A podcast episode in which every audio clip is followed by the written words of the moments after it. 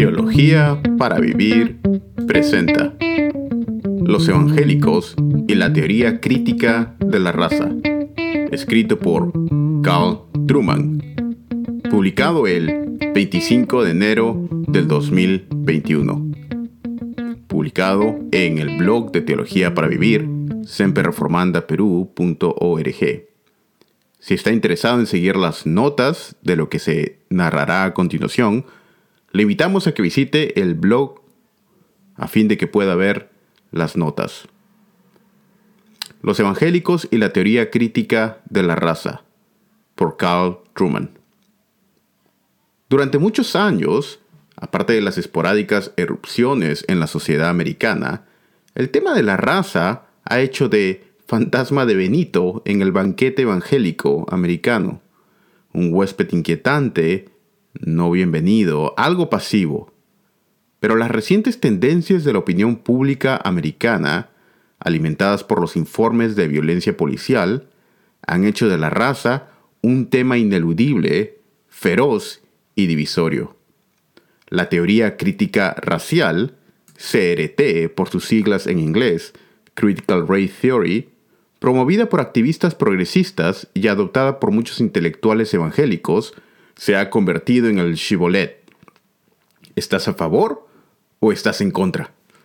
Un movimiento evangélico que ya ha sido forzado hasta el punto de ruptura por la presidencia de Trump, ahora se enfrenta a la posibilidad real de desmoronarse por el tema de la raza. La Convención Bautista del Sur y la teoría crítica racial. En ningún lugar esto es más evidente que en la Convención Bautista del Sur.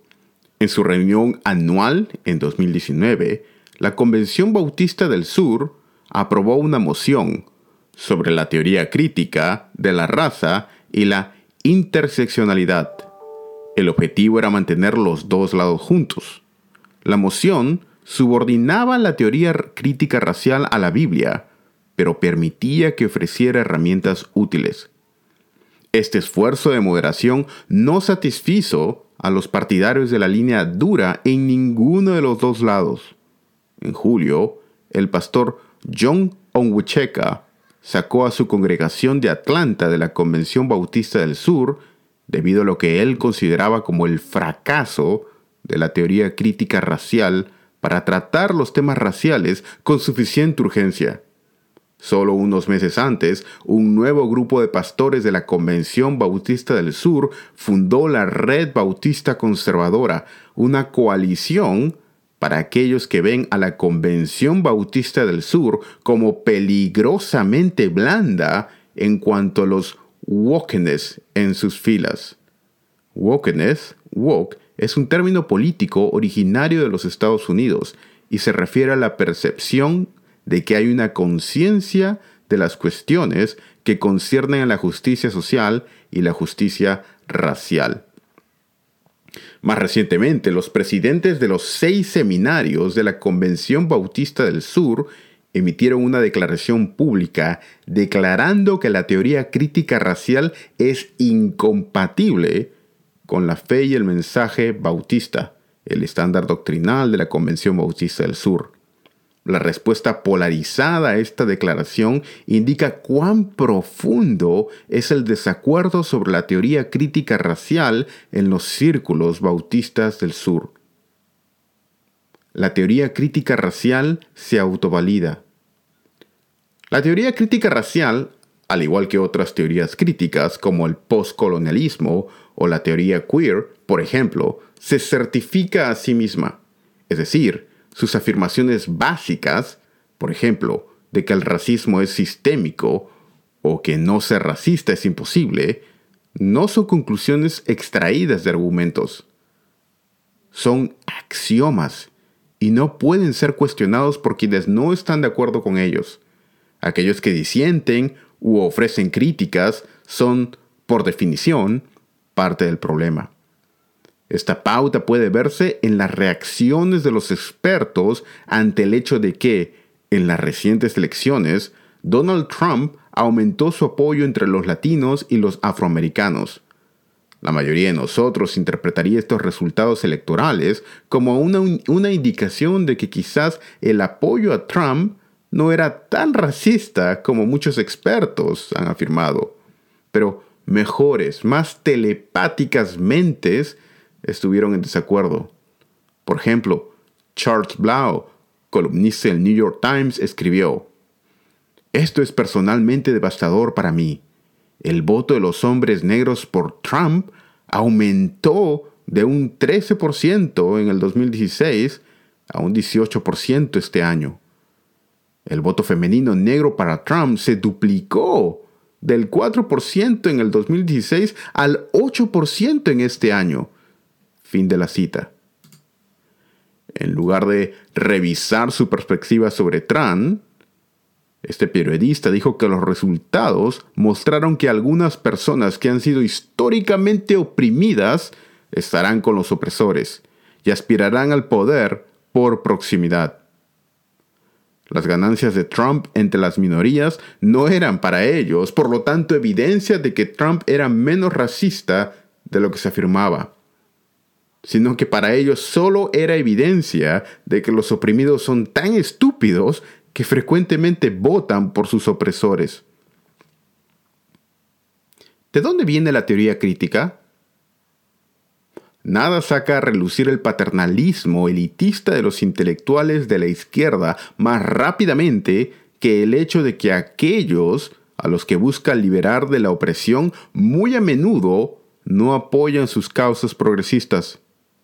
La teoría crítica comenzó en los años 30 con el trabajo de hombres como Wilhelm Reich, Eric Fromm, Herbert Marcuse y Theodor Adorno.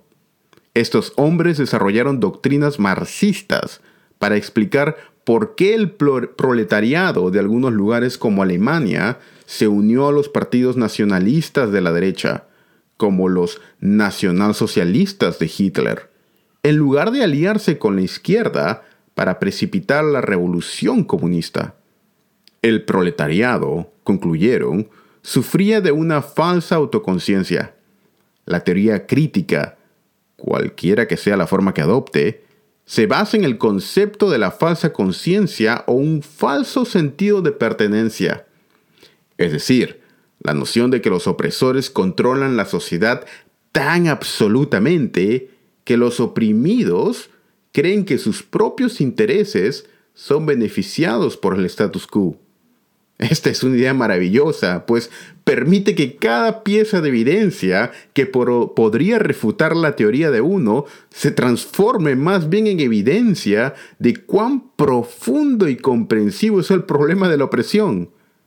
Por ejemplo, si los trabajadores pobres de las fábricas compran casas en los suburbios y votan por los republicanos, no es un hecho que requiera repensar las teorías de, Marx. No, sino que para ellos es una señal de cuán todopoderosa se ha vuelto la ideología burguesa que ha convencido incluso a los pobres que oprime. Eric Froome y compañía pensaron en términos de clase y economía. Abraham X. Kendi y sus aliados piensan en términos de raza y discursos de poder. Pero el giro posmoderno no cambia la lógica básica. Como solía decir un antiguo colega, es el mismo caballo, diferente jinete. La teoría crítica racial es el caballo marxista, montado por el jinete de la política de identidad en lugar del jinete de la lucha de clases. La teoría crítica racial y el marxismo. Compare la lógica de la teoría crítica racial con la infame carta circular del presidente Mao Zedong del 16 de mayo de 1966 un documento fundacional de la revolución cultural china. Justo cuando comenzamos la contraofensiva contra los salvajes ataques de la burguesía, los autores del esquema plantearon la consigna, son todos iguales ante la verdad. Este es un eslogan burgués, negando completamente la naturaleza de clase de la verdad. Utilizan esta consigna para proteger a la burguesía y oponerse al proletariado, oponerse al marxismo-leninismo y al pensamiento de Mao Zedong. Fin de la cita. Ahora, sustituyan blanco por burgués y raza por clase. Precisamente esta es la lógica que permite a la teoría crítica racial asumir la ilegitimidad de absolutamente cualquier cosa que cuestione su relato o visión de la realidad. La teoría crítica racial y Black Lives Matter, las vidas de color importan. La teoría crítica racial es norteamericana en su origen y contenido, pero Black Lives Matter, las vidas de color importan, le ha dado vigencia en todo el mundo la gente en países donde el racismo no está en función del color de piel o de la historia de la esclavitud ha adoptado sus lemas y acciones. En esto vemos el último acto del imperialismo pop cultural estadounidense que emana de las salas de seminarios de las universidades de élite en lugar de Disney World. La atracción es obvia. La teoría crítica racial se basa en premisas simples y terapéuticas no deje espacio para la discusión o la duda. A pesar de su sofisticado lenguaje, la teoría crítica racial retrata la vida como un juego de suma cero. Algunas personas no tienen poder, luchan y no prosperan. Esto sucede porque alguien más les ha arrebatado el poder y los oprime de manera continua e implacable. La opresión se ha solidificado en un sistema de autojustificación hay una explicación exhaustiva para los males que sufrimos. Estas premisas hablan poderosamente a la imaginación moral de nuestra época. Tenemos la creencia de que, con suficiente buena voluntad, inteligencia y recursos, nuestros problemas sociales pueden ser resueltos y los males erradicados. Esta fue la idea detrás de la guerra contra la pobreza en la década de 1960, así como otros ambiciosos esfuerzos para transformar la sociedad. Si creemos que existen soluciones, entonces se deduce que alguien tiene la culpa de los problemas persistentes como la pobreza o los desequilibrios raciales en los logros. Los que están en el poder deben carecer de la voluntad de encontrar soluciones o son demasiado egoístas para asignar recursos.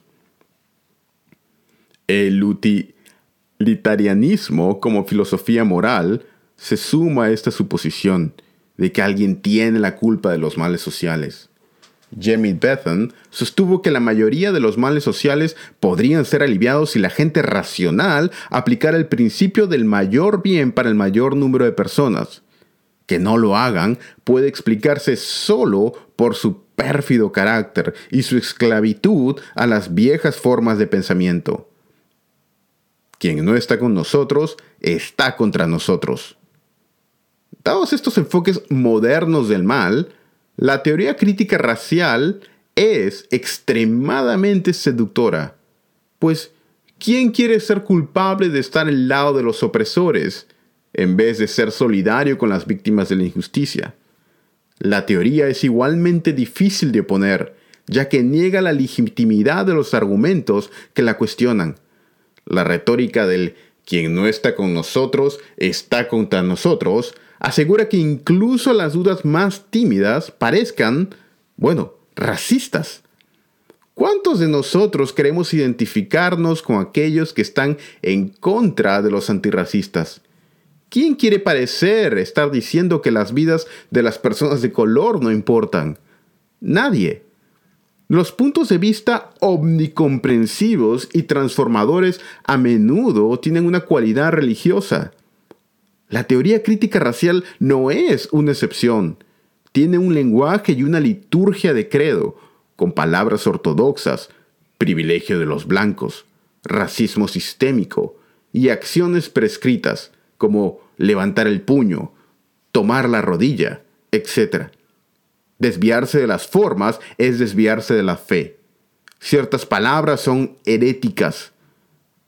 Por ejemplo, no racistas o todas las vidas importan. El eslogan El silencio es la violencia es un arma potente retórica. No participar en la liturgia es rechazar el antirracismo que la liturgia pretende representar, algo que solo un racista haría. la infiltración de la teoría crítica racial en la comunidad evangélica norteamericana. ¿Cómo es que un pensamiento tan radical como este sacude ahora las instituciones evangélicas norteamericanas como la Convención Bautista del Sur hasta sus cimientos? Parte de la respuesta se puede encontrar en el libro de J.M.R. Tisby, El color del compromiso. El relato de Tisby sobre los evangélicos norteamericanos contiene mucho que es verdad. Hay innegablemente una historia vergonzosa que se cuenta sobre las iglesias protestantes blancas de los Estados Unidos y su conexión con la esclavitud, la segregación y el racismo. George Whitfield y Jonathan Edwards fueron los líderes más importantes del gran despertar en la Norteamérica colonial y ocupan un lugar importante en el panteón de los evangélicos. Tisby destaca su papel como dueños de esclavos y los nombra defensores de la esclavitud. Estas no son nuevas revelaciones y deben hacerse matices. Edwards, por ejemplo, se opuso radicalmente a la trata de esclavos, incluso cuando consideraba que la esclavitud como un sistema económico era algo que era autorizado por la Biblia en un mundo caído.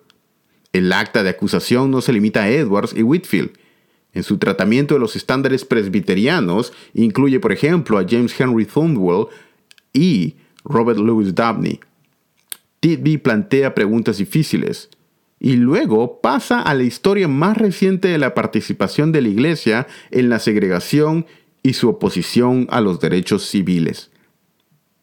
La vergonzosa historia racista de la Iglesia norteamericana es cierta. Estas verdades sobre la complicidad evangélica norteamericana con la esclavitud y las formas posteriores de racismo han sido reconocidas a menudo por los escritores evangélicos. Pero el reconocimiento suele funcionar como un aclaramiento de la garganta y precede a los argumentos a favor de las grandes figuras de la tradición y los logros del movimiento. Tisby obliga a los lectores evangélicos a enfrentarse al lado oscuro de sus héroes, y hacer un examen de conciencia. Concluye con sugerencias sobre cómo los cristianos de hoy deben abordar el pasado. Hacer del Juneteenth un día festivo federal, reparaciones y el establecimiento de seminarios solo para negros. Nota, Juneteenth, también conocido como el Día de la Liberación o el Día de la Emancipación, es una festividad no oficial estadounidense que conmemora el 19 de junio de 1865. En esta fecha se comenzó a celebrar la abolición de la esclavitud en el estado de Texas, Estados Unidos, y más generalmente la emancipación de todos los afroamericanos esclavizados. Su nombre es una mezcla de las palabras en inglés June, junio, y 19th, decimonoveno, la fecha de la celebración. Juneteenth es reconocida como un día festivo en 45 estados. Fin de la nota. El libro El color del compromiso plantea de una manera puntual importantes asuntos para la discusión pública legítima y la persuasión. Sin embargo, el debate sobre la raza evangélica se está moviendo más allá de los duros desafíos de Tisby que él esboza. Él y otros insisten ahora en que el racismo es la esencia misma del evangelismo blanco norteamericano. La reseña de Tisby en el New York Times de White Too Long, titulada El legado de la supremacía blanca en el cristianismo americano, The Legacy of White Supremacy in American Christianity, escrita por Robert P. Jones, ofrece un ejemplo sorprendente. Los últimos párrafos contienen una evaluación resumida de las implicaciones de la historia del racismo de América. Escribe, los cristianos blancos tienen que enfrentar la posibilidad de que todo lo que han aprendido acerca de cómo practicar su fe ha sido diseñada para reforzar explícita o implícitamente una estructura racista. Al final, White Tulon parece presentar una elección descarnada, aferrarse al cristianismo blanco o a Jesús, no puede ser ambas cosas. Fin de la cita. Es, es todo lo que enseña la escuela dominical y todo lo que se proclama desde el púlpito antitético y contrario a la fe cristiana verdadera? Esta es una declaración muy radical. La teoría crítica racial no ataca las formas, sino la esencia del cristianismo. Si las afirmaciones de Tisby de que los cristianos blancos deben reconocer las dimensiones culturales de sus prácticas de adoración y reconocer que no son algo natural y normativo para todos, si solamente esto fuera lo que él dijera, esto no sería particularmente controvertido. Mi esposa y yo llegamos como adultos a los Estados Unidos.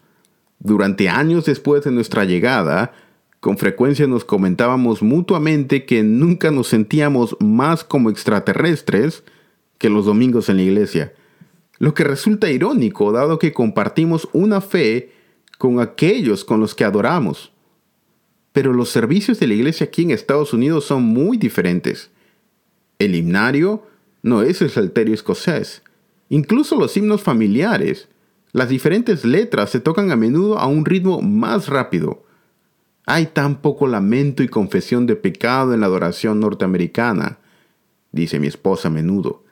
Los sermones tienen muchos más chistes, menos urgencia existencial, muy diferentes prioridades doctrinales y mucho menos aplicaciones prácticas que de donde venimos.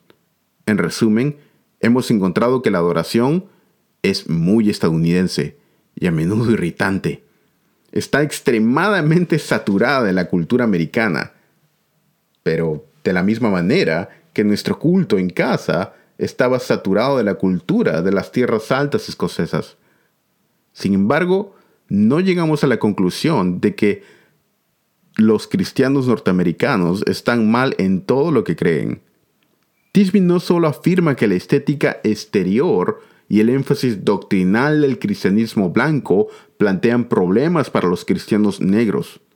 Él está efectivamente afirmando que los cristianos que son blancos no pueden ser cristianos en ningún sentido verdadero. Este juicio categórico es sorprendente. También es irrefutable en sus propios términos, dada la ingerente negación de la condición legítima a todo lo que los cristianos blancos puedan creer o decir en respuesta. Por supuesto, los cristianos blancos se pondrán a mi, desestimación sumaria de su fe. Podemos imaginar a Tisby diciendo.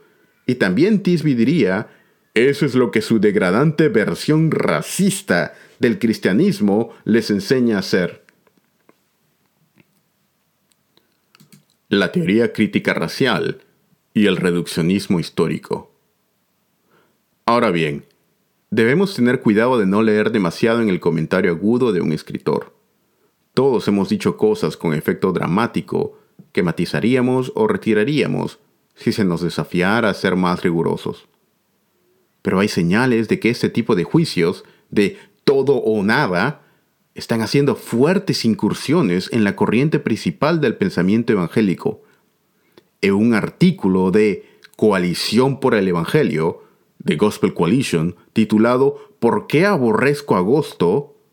Edward Copeland, un pastor afroamericano, escribe con pasión sobre los recientes acontecimientos en Kenosha, desencadenados por el tiroteo policial de Jacob Blake y que culminó con el asesinato de Kyle Rittenhouse y de dos personas involucradas en las protestas posteriores. La emoción de Copeland está justificada pero su enfoque es sumamente preocupante. Insiste que debemos descartar desde el principio cualquier tipo de pensamiento de complejidad moral.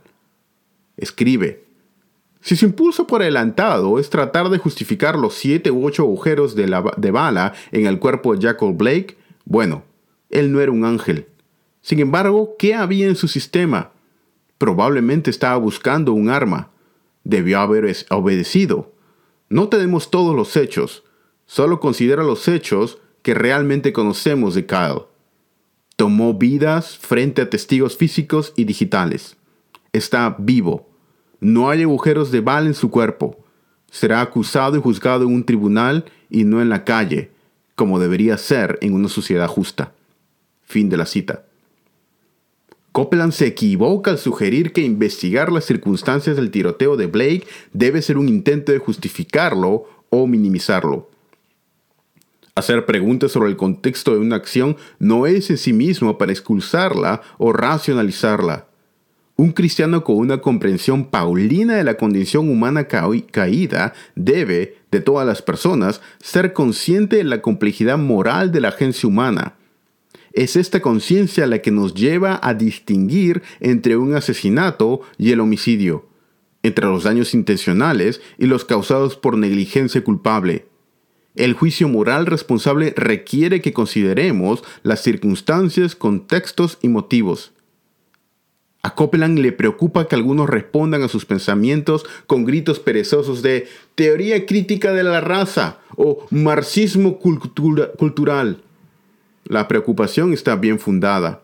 El mundo evangélico presenta cada vez más una retórica imprudente en ambos lados del debate de la teoría crítica de la raza, retórica destinada a excluir la conversación incluso antes de que haya comenzado.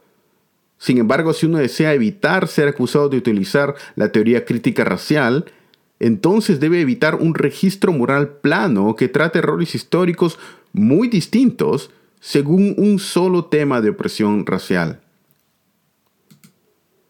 La destrucción de la responsabilidad personal. Las teorías críticas definen las injusticias principales como sistémicas. Esto significa que todos son cómplices aunque nadie en particular sea responsable. El sistema es inmoral.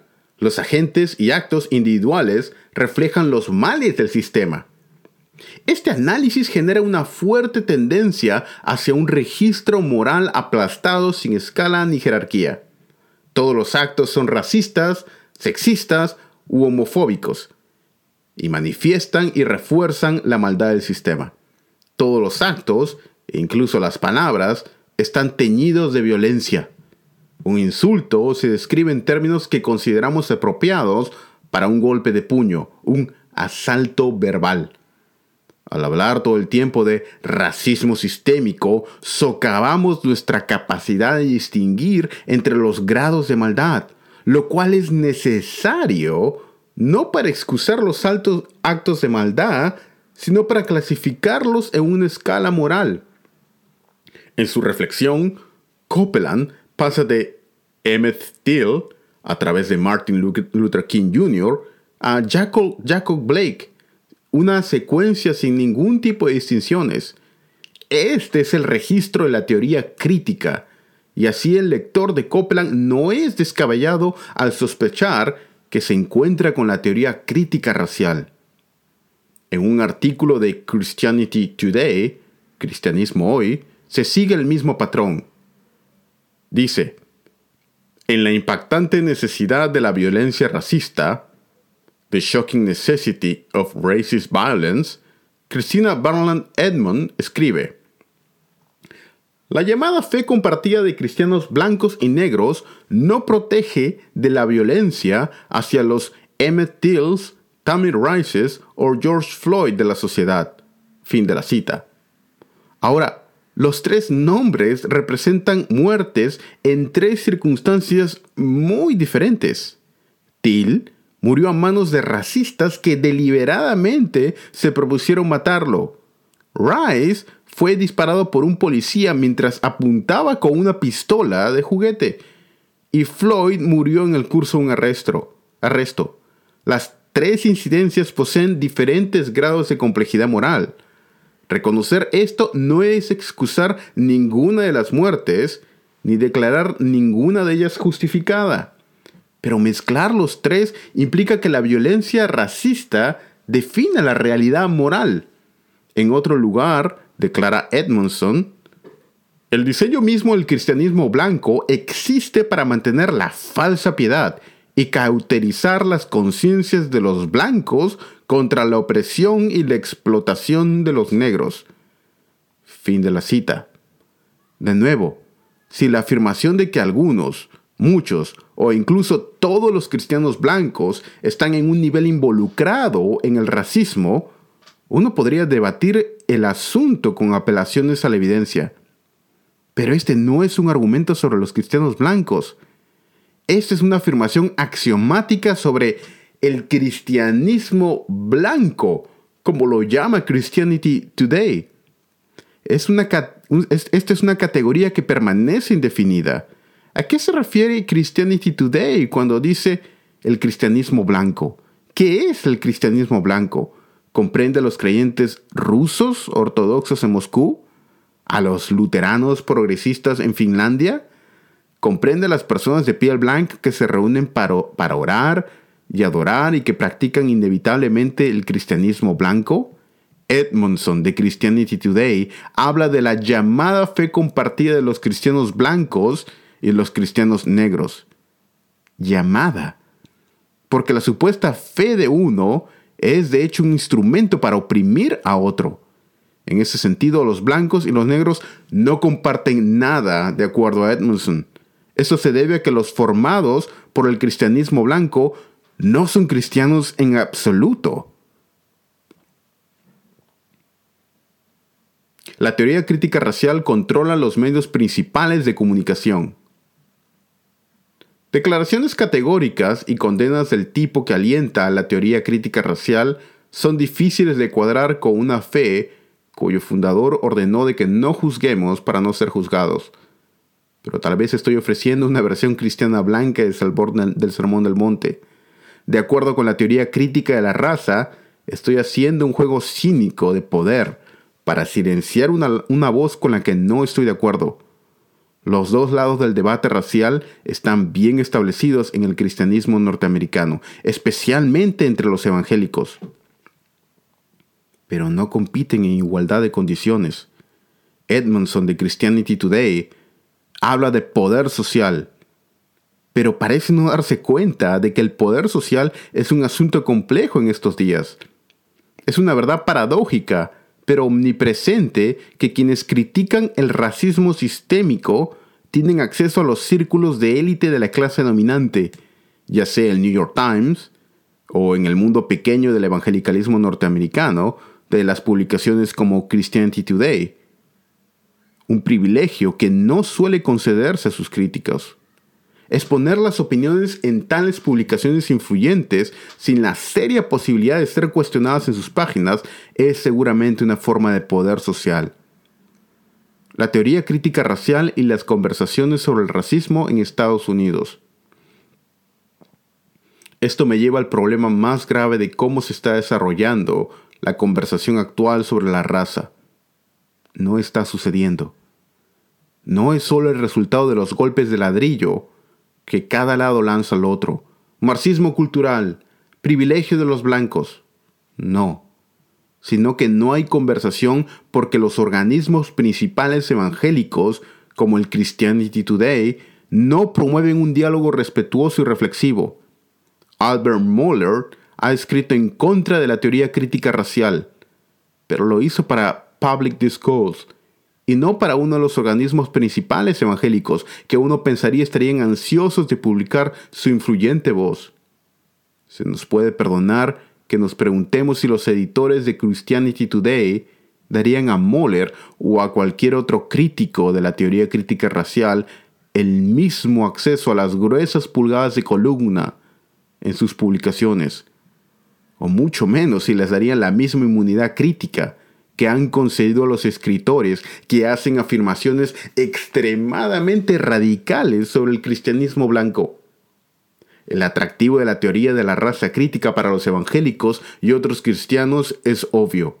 Se supone que los cristianos deben, hablar por los débiles y los que no tienen voz. La narrativa de Tisby nos recuerda que cuando se trata de la raza, muy a menudo los cristianos americanos han hecho lo contrario la simpatía por las víctimas y la culpa por el pasado son poderosos motivadores para aquellos cuyo maestro cenaba con recaudadores de impuestos y prostitutas, al tiempo que pronunciaba el ayuno de los ricos y poderosos. La simpatía por las víctimas y la culpa por el pasado son poderosos motivadores. No es sorprendente, por lo tanto, que resulte atractivo un marco teórico que permite identificar y denunciar fácilmente el mal.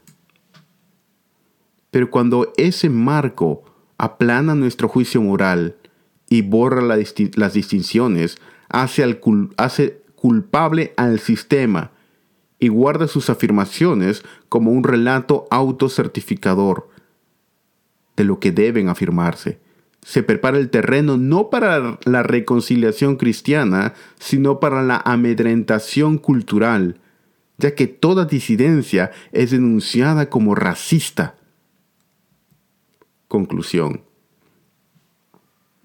Alguna de las principales revistas o sitios web de la corriente dominante evangélica publicará críticas mesuradas de la teoría crítica de la raza? Si no lo hacen, entonces el evangelicalismo norteamericano no está teniendo una conversación sobre la raza, está recitando un coro.